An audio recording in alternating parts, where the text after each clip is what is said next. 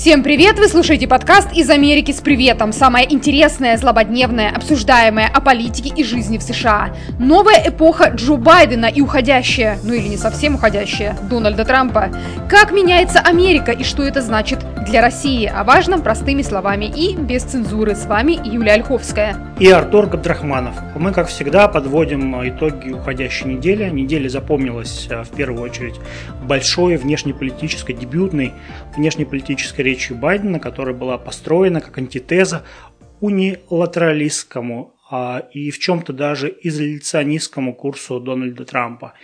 Америка возвращается, дипломатия возвращается, провозгласил новый президент, приехав в Государственный департамент. А, понятно, что в первую очередь и больше всех досталось России. Сейчас я процитирую. А, я дал ясно понять президенту Путину в манере очень отличной от моего предшественника, дал понять, что в прошлом остались те дни, когда США отступали перед лицом агрессивных действий России, сказал Байден в первых словах своего выступления.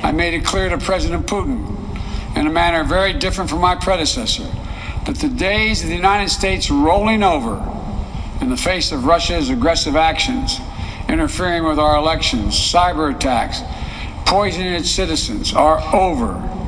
Как известно, Трампу, который без обиняков обкладывал санкциями целые отрасли российской экономики, как-то парадоксально ставит вину заискивания перед Путиным. И э, Байден хочет показать, что сейчас дела будут вестись совсем по-другому. Он еще сказал, что мы не колеблясь поднимем цену для России и настроены на работу по этому направлению в коалиции, координации с другими партнерами и тут надо отметить, что в целом Байден пока оправдывает а, наш прогноз, который мы озвучили в одном из предыдущих выпусков.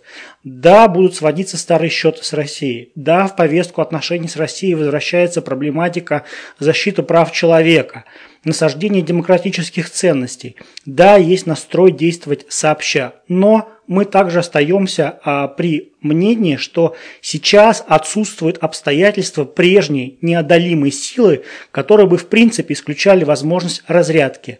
А, а так было при Трампе, когда отношения с Россией стали заложником борьбы за власть между демократами и республиканцами. Но если ты э, имеешь в виду под обстоятельством непреодолимой силы то, что Трампа называли русским агентом, то да, конечно, это обстоятельство исчезло, поскольку Байдена здесь никто не называет э, русским агентом, и в этом смысле э, противоречие, вот эта вот внутриполитическая борьба между республиканцами и демократами, наверное, она будет в меньшей степени оказывать влияние на возможность э, восстановления отношений. Но, с другой стороны, не надо забывать, что э, так называемая демократия и права человека, то, о чем ты упомянул, для администрации Байдена это важнейший вектор во внешней политике, намного, в разы, в десятки, сотни раз важнее, чем это было для а, при Дональде Трампе.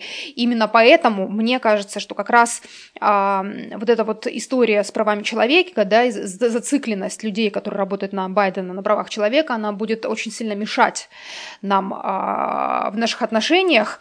А, что мы видим? Вот эта речь Байдена Байдена совпало с историей про связанной с Навальным. Э, и чувствуется, конечно же, давление, которое журналисты сейчас оказывают на администрацию Байдена. Едва не каждый день на брифингах в Белом доме, в Госдепе спикеров буквально прессуют, когда и как Байден, э, наконец, накажет Россию. Впереди паровоз забежит Конгресс, там очередной всплеск русофобских настроений. Сенаторы не стали дожидаться решений Белого дома и решили взять инициативу в свои руки. Ряд сенаторов, как республиканцы, так и демократы, внесли в Сенат законопроект о санкциях против лиц, причастных к возможному отравлению и тюремному заключению Навального. Надо отметить здесь, что этот законопроект не нов, его уже вносили в сентябре 2020 года, то есть это уже вторая попытка, но а, он все это время пылился на полке, американцам было не до санкций, поскольку у них были выборы и история, связанная с выборами президента, там попытки оспорить и все прочее. И вот теперь этот законопроект снова стряхнули с него пыль, если можно так выразиться. А, против каких лиц конкретно а, собираются они применять эти санкции, пока непонятно, но среди возможных санкций заморозка активов и отказ в выдаче виз. То есть что мы имеем? Мы имеем Конгресс, со своей инициативой, и мы имеем Белый дом, который говорит, подождите, мы сейчас проведем аудит всех обвинений, которые звучали в адрес России в течение там, последних четырех лет, начиная с вмешательства в выборы и заканчивая кибератаками, и по итогам этого аудита по взаимодействию с союзниками примем некое решение, как наказывать Россию. Причем в администрации Байдена, э, как мы знаем из утечек, есть люди, которые считают, что США исчерпали санкционный лимит по отношению к России, в том смысле, что санкции уже не работают, они не приносят э, желаемого экономического эффекта. Так вот, как ты думаешь, о каком наказании, обещанном Байденом, может идти речь, кроме традиционных экономических ограничений? Ну, ограничения действительно будут носить в первую очередь экономический характер, пока других, собственно говоря, не очень придумали. Экономический, визовый характер. Но а, пока речь идет исключительно о точечных санкциях а, против отдельных персоналиях, а, против отдельных официальных лиц российского руководства. И пока не звучит идеи ковровых бомбардировок целых секторов российской экономики, как это практиковалось при Трампе, ну, на мой взгляд, это тогда вообще носило характер такой внеэкономической конкурентной борьбы за передел мировых рынков в большей степени. То есть администрация Байдена, она вряд ли будет действовать такими мерами, но ничего стучать нельзя, конечно. Так что поживем увидим. Повторюсь, да, пока, пока звучат идеи э, точечных персональных санкций. Но как в итоге все повернется, мы узнаем после того, а, как а, закончится заказанный Байденом аудит э, вот этих всех обвинений, которые в разные годы выдвигались э, против России. Обращу внимание, что в стенограмме а, в заявлении по итогам первого телефонного разговора между американским а, госсекретарем а, Блинкиным и российским министром иностранных дел Лавровым Америка заговорила о вмешательстве России в выборы не 2016 года, а 2020 года. Вот это что-то новое. Так что нам предстоят сюрпризы. Ну, ты прав, это не то чтобы что-то новое, это что-то новое и удивительное, я бы сказала, потому что обычно а, мы готовы к тем темам, которые всплывают в разного рода официальных там расшифровках, и когда в чем-то там обвиняют а, нашу страну, то обычно это по итогам разных утечек, там публикаций в прессе, то, о чем а, говорят здесь, то есть это вот потом звучит на официальном уровне. Но, насколько я помню, а я вроде как еще не, не так стара, а, официально и СМИ, в СМИ нигде не звучали обвинения во вмешательстве в выборы 2020 года. Это что-то новенькое и интересно, более того, на чем основаны эти обвинения, поскольку я, например, не могу даже предположить, на чем могут быть основаны эти обвинения. А, ну вот смотри, интересная ситуация еще. Ведь в своей внешнеполитической России а, речи Байден о России говорил буквально маленький абзац. То есть это, ну, я не знаю, три предложения или сколько, но при этом как это аукнулось, да, то есть а, основным а, а, объектом обсуждения в мире, ну и в нашей прессе тоже, стал вот этот пассаж его в отношении России, что мы будем наказывать Россию, то есть как это сработало.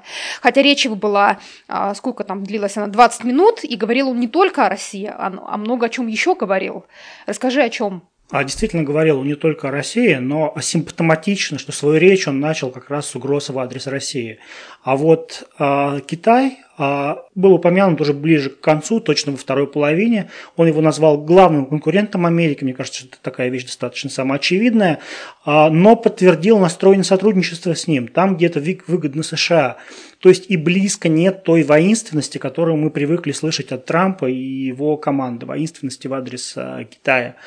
А, Еще очень важная инициатива, а, хотя наверняка стороннему обывателю она не кажется таковой, это пора заканчивать войну в Йемене, где на стороне проправительственных а, сил выступает против повстанцев хуситов коалиции соседних арабских стран во главе Саудовской Аравии.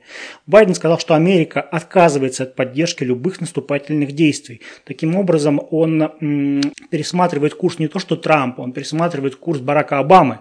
И это очень важная история на самом деле, потому что Йемен – это арена крупнейшей в мире гуманитарной катастрофы, которая, а, к сожалению, а, проходит э, ниже радаров э, общественного внимания. Кроме того, поставлена на паузу э, громкая инициатива Трампа, вывод войск, американских войск из Германии, министру обороны, шефом Пентагона было поручено провести анализ того, где целесообразно иметь американские воинские контингенты.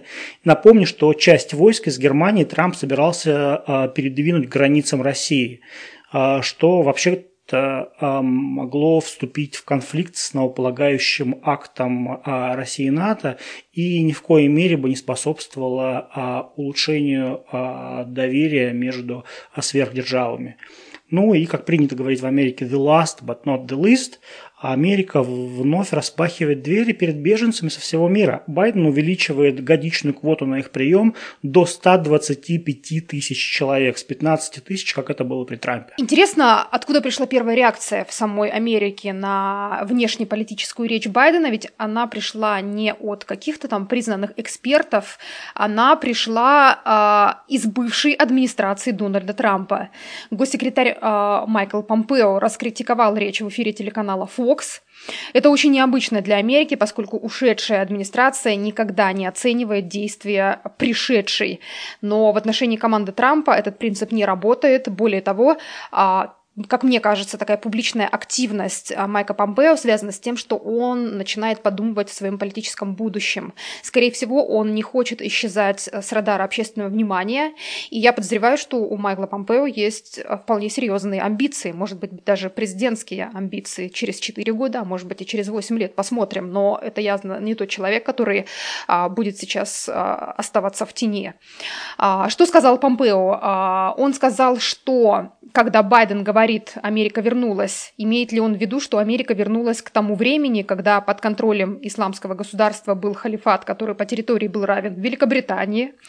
Он сказал, когда Америка вернулась, Байден говорит, значит ли это, что она вернулась к тому, что Китай снова будет ни во что не ставить а, нас, уничтожать миллионы рабочих мест в Канзасе или Южной Каролине? Когда он говорит о союзниках, значит ли это возвращение к тому, что, чтобы игнорировать союзников и друзей, таких как Израиль и обращаться с террористами в Иране как с друзьями, предоставляя там 150 миллионов наличными. Я не уверен, что американцы могут позволить себе еще 8 лет внешней политики, которая была при Обаме, сказал Помпео. И здесь вот интересно, да, что его задело больше всего, видимо, Помпео. Это, во-первых, Китай, слишком мягкий, по мнению Помпео, подход администрации Байдена к Китаю. А второе – это Израиль, который Байден нигде не упоминал пока еще ни Байден, ни Блинкин. И а, складывается ощущение, что политика этой администрации в отношении Израиля, главного бенефициара политики Трампа, будет совсем другой. Ну, вообще я согласен с тобой, что среди главных бенефициаров внешней политики Трампа не, не только Америка, и даже не столько Америка, сколько действительно Израиль. Столько, сколько сделал Трамп для Израиля, не сделал никто, ни один из американских президентов. А, он признал Иерусалим столицей Израиля, а, проигнорировав претензии палестинцев на восточную часть, исторический центр города. А, он перенес туда американское посольство из Тель-Авива, пойдя в разрез с известной резолюцией, с резолюцией ООН. Он отказался считать западный берег реки Иордан оккупированным, видеть проблему в поселениях. А, он признал голландские высоты израильскими, но а не сирийскими, да, как, в общем, считает международное право. Э, и можно говорить, э, да, можно говорить о том, что это всего лишь мнение одной страны. И позиция международного сообщества, она не претерпела изменений при Трампе. Но на самом деле США – это единственная сила в мире, которая способна реанимировать те или иные треки ближневосточного регулирования и подталкивать Израиль, оказывать действенное влияние на Израиль а, для того, чтобы а, он шел на какие-то определенные уступки. Но что-то мне подсказывает, что переигрывать итоги трамповского, а, трамповской дипломатии в отношении Израиля, которые уже зафиксированы там на бумаге и на земле, Байден не будет. Байден не будет, потому что а, произраильская ориентация американской внешней политики, извините, внутренней политики, это а, а, константа, это а, величина а, двупартийная, что ли. Однако вот при этом, да, что важно отметить, а, Израиль вы можете поддерживать, безусловно, но это совсем не означает, что вы обязаны поддерживать а, правоконсервативную, правоконсервативное правительство Беньямина Нетаньяху, которое находится сейчас у, власти, или а, напротив его оппонентов из а, либерального лагеря, который у нас ошибочно почему-то считают левыми, да, потому что на самом деле деление на правых и левых в Израиле а, это а, есть производное от их отношения к, палестинскому, а, к палестинской проблеме. В отношении палестинской проблемы, вот сейчас сразу проговорим, а, весь а, израильский истеблишмент сейчас, а, он однозначно правый. Тут есть э, а, консенсус. И борьба сейчас идет между консерваторами в Израиле и либералами. И вот у меня есть э, подозрение, что Байден и первые лица его администрации, среди которых тоже достаточно евреев, они скорее будут э, склоняться к симпатиям в пользу оппонентов Нетаньяху, которому сейчас предстоят четвертые выборы а, за два года. Но я думаю, что это может стать темой а, нашего отдельного подкаста, потому что там, безусловно, а, есть о чем поговорить и порассуждать. Интересно, как будут э, складываться отношения США с Израилем, но при этом ты прав. Ведь фактически люди из команды Байдена уже задекларировали, что в отношении Израиля, например, не будет действовать принцип отмены всего, что натворил Трамп, да, который действует э, по многим другим направлениям. Они не будут переносить посольство из Иерусалима обратно в Тель-Авив, они не будут а, отказываться признавать голландские высоты а, израильскими, а не сирийскими, да, какими они были изначально. И более того, как сказал а, советник по национальной безопасности Байдена Джейк Салливан, а, он признал, что, пожалуй, главное вот это вот усилие администрации Трампа на израильском направлении – это попытка добиться какого-никакого урегулирования Израиля-палестинского конфликта, она была удачной. То есть, как он сказал, we give credit to previous administration, да, то есть мы признаем, что они были на правильном пути. Что сделал Трамп? Он предложил э, заключить э, так называемые Авраамовы соглашения – их еще называли «сделкой века», поскольку администрация Трампа преподносила это как план такого масштабного а, погашения конфликта, который там длится уже а, не первое столетие. Расскажи подробнее немножко вот про эти Авраамовые соглашения, почему, во-первых, они так называются, а во-вторых, сколько вообще до этого попыток было примирить Израиль с Палестиной? Ну, я здесь, наверное, не соглашусь э, с трактовкой авраамических соглашений как попытку примирить Израиль с палестинцами, это скорее попытка примирить Израиль с арабским миром в обход неурегулированного палестинского конфликта. А, и действительно Трамп, его зять э, Джаред Кушнер, который челноком носился по всему региону, а, смогли сподвигнуть несколько арабских стран к официальной нормализации с Израилем. Эти страны – Объединенные Арабские Эмираты, Бахрейн, Судан, Марокко.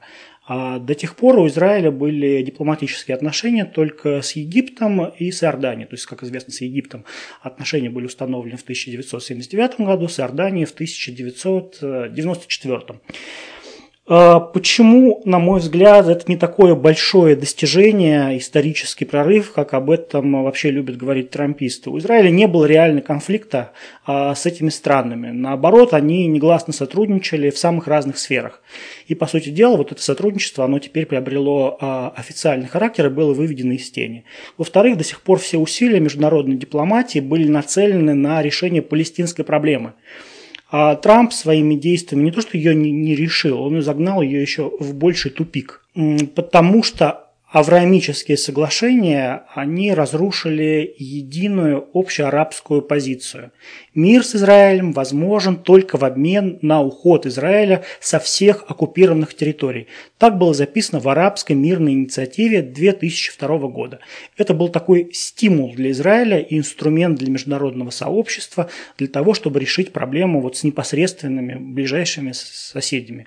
И вот, вот этого стимула, вот его больше нет. И так там, в общем, главная проблема, как мне кажется, Палестины-израильского конфликта – это дефицит стимулов, которые, способен был бы, которые способны были бы а, подтолкнуть Израиль к а, результативному а, завершению мирного процесса.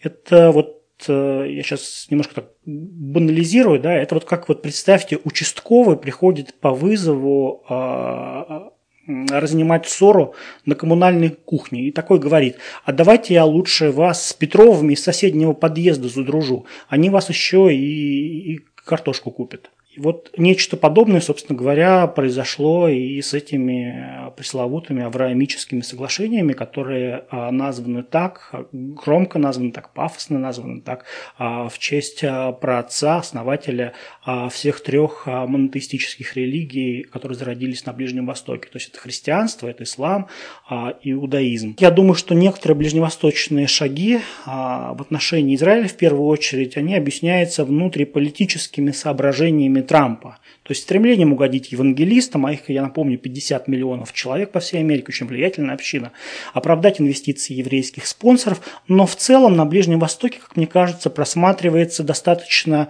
а, цельный и прагматичный курс, который проводила администрация Трампа. Соединенные Штаты больше не зависят от ближневосточной нефти и могут позволить себе дистанцироваться от региона. Союзников своих им выгодно скрешить между собой, то есть создать систему жизнеспособных военно-политических альянсов, которые бы не требовали непосредственного участия самих США. А от палестинской проблемы оказалось возможно просто отмахнуться. И надо признать, что вот эти все апокалиптические прогнозы в связи с признанием Иерусалима, Голлан, а презентация вот этой знаменитой сделки века, которая однозначно была а, непроходным вариантом для палестинцев, они все оказались преувеличенными. Ну, то есть, правильно я понимаю, ты считаешь, что... А, считаешь ли ты, точнее так, я тебя спрошу, что мир между Израилем и Палестиной – это а, план, задача нереальная на ближайшие годы? Я, например, считаю, что нет. А, мне тоже так кажется, если подходить к решению этой задачи с традиционных позиций, которые уже доказали свою неэффективность. Это, знаете ли, напоминает мне знаменитое изречение Эйнштейна. То есть действие, повторенное много раз, с расчетом на разный результат, есть при, э, признак безумия. И вот, вот, вот с этой э, решимостью, да, которая граничила, вероятно, с безумием, международное сообщество э, раз за разом пытался примирить Израиль и палестинцев да, на основе а, так называемой а, двугосударственной а, парадигмы, то есть а, создание двух государств, которые существовали бы в мире и безопасности друг с другом, бок о бок с друг с другом. Ну, как бы это не работает. Да, не работает. Почему не работает? Я думаю, что это тема для отдельного разговора. А, а, но это факт. А, и мне кажется, что а, от нее, а, безусловно, не стоит отмахиваться от проблемы нерешенной палестинцев, потому что речь идет о судьбе, трагической судьбе целого народа, который живет на оккупированных территориях, который разбросан по миру, в изгнании. И как-то людям, безусловно, надо помогать. Но создавать отдельное государство для палестинцев сейчас не знаю, насколько это реализуемо. Возможно, стоит попробовать, опять же, то есть это в порядке просто э, гипотезы, а, попробовать а, поставить вопрос об их эмансипации в рамках единого государства, арабо-еврейского государства. Вот. Э, эта идея а, выглядит, как говорят американцы, анафемой для израильтян, да, потому что в таком случае они боятся утратить статус еврейского государства или утратить статус демократического государства. Они хотят и то, и то, то есть быть и еврейским государством, и демократическим. Но а, чем черт не шутит на самом деле? Может быть, действительно бы это удалось, потому что на самом деле у Израиля есть опыт о эмансипации более чем а, миллионного арабского меньшинства – который, в принципе, а, а, чувствует себя объективно неплохо а в рамках единого с евреями общежительства. И мне кажется, что, в принципе, возможно, да, получилось бы такой же вариант и с палестинцами. Более того, я разговаривал, когда там работал с, с множеством людей на палестинских территориях, и, например, а, люди в секторе Газа, они с ностальгией вспоминали те времена, когда они могли из Газа поехать, например, поработать на стройках Тель-Авива. Вот. А израильтяне с ностальгией вспоминали времена, когда они могли поехать в Шаббат, а Вифлеем, да, который расположен в 7 километрах от Иерусалима за высокой-высокой стеной, и закупиться там, а, сейчас за высокой стеной, тогда стены не было, закупиться баранинкой, да, например, на Шаббат. Это невозможно было сделать в Израиле. Или поехать в город Тулькарм, да, и починить э, а, автомобиль да, который по, по ценам смешным с точки зрения израильтян. Вот. Об этих временах люди вспоминают с ностальгией и отношения вот к этим ословским договоренностям, которые поставили палестинцев на путь, а сначала дали им самоуправление на части территории, а потом обозначили путь такой долгий, до сих пор незавершенный, который, вероятно, не завершится никогда, к собственной полноценной государственности, вот эта идея теперь воспринимается многими как ошибка. Но плюс многое же еще зависит от лидеров, как мы понимаем, да, и от э, способности лидеров пробивать те или иные инициативы. Был Ясер Арафат, как к нему не относись, но какое-то движение было в, в области э, палестинского регулирования. Сейчас уже многие годы в, на, в, на палестинских территориях еще и свой внутренний кризис власти, да, то есть там многовластие, по сути.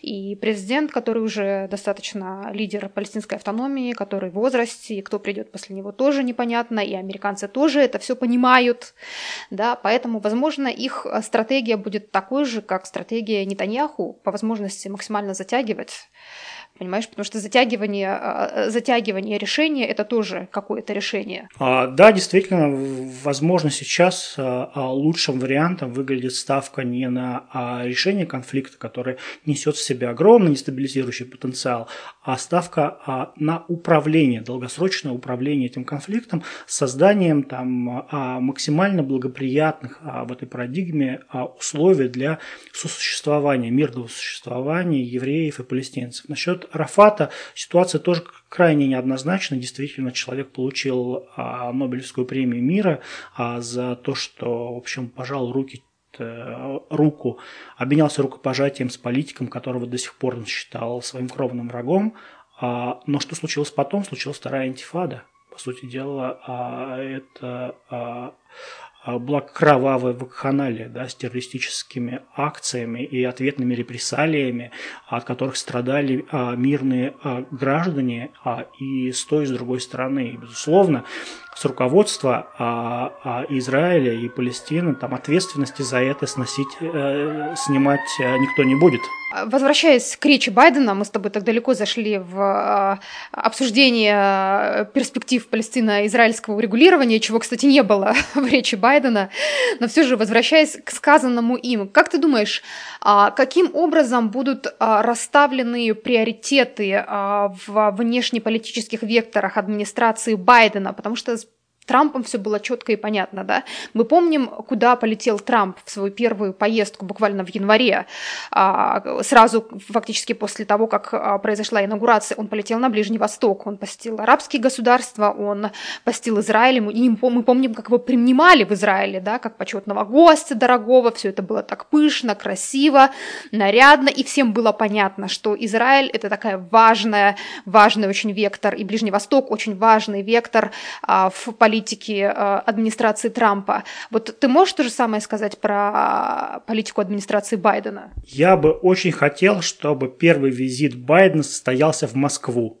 Но я думаю, что первый визит состоится а, на саммит Большой Семерки. Я не знаю, где он там будет, но, наверное, туда. Ну и еще а, несколько слов про речь Байдена. А, то, о чем, как мне кажется, мало кто говорил, но на что обратила внимание я, его слова о свободе прессы, да, то есть свою внешнеполитическую речь фактически Байден закончил тем, что он упомянул, он обратился к журналистам, некоторые из которых присутствовали в Госдепе, кто-то был онлайн, но тем не менее он а, упомянул про прессу и сказал, что, конечно же, неважно, внутренняя или внешняя политика, но такой главный, главный а, приоритет для Байдена – это свобода прессы, потому что пресса доносит новости, она должна доносить правду, и при этом мы помним, что буквально за, за два дня до этого а, в Киеве а, президент Владимир Зеленский закрыл три оппозиционных канала, фактически все почти оппозиционные а, каналы украинские, и американское посольство в Киеве этот шаг поддержало. Так вот, к слову о том, что было сказано Байденом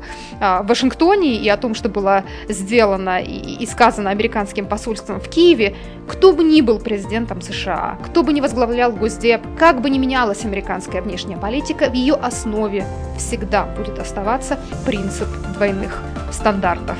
А, спасибо большое, что вы продолжаете оставаться с нами, а, слушаете, и а, если вам интересно, чтобы мы обсудили какие-то темы, если у вас есть пожелания предложения, пожалуйста, отправляйте их на адрес нашего электронного ящика америка-подкаст собака яндекс.ру америка-подкаст собака яндекс.ру Еще раз спасибо, пока, услышимся. Спасибо большое за внимание, до новых встреч.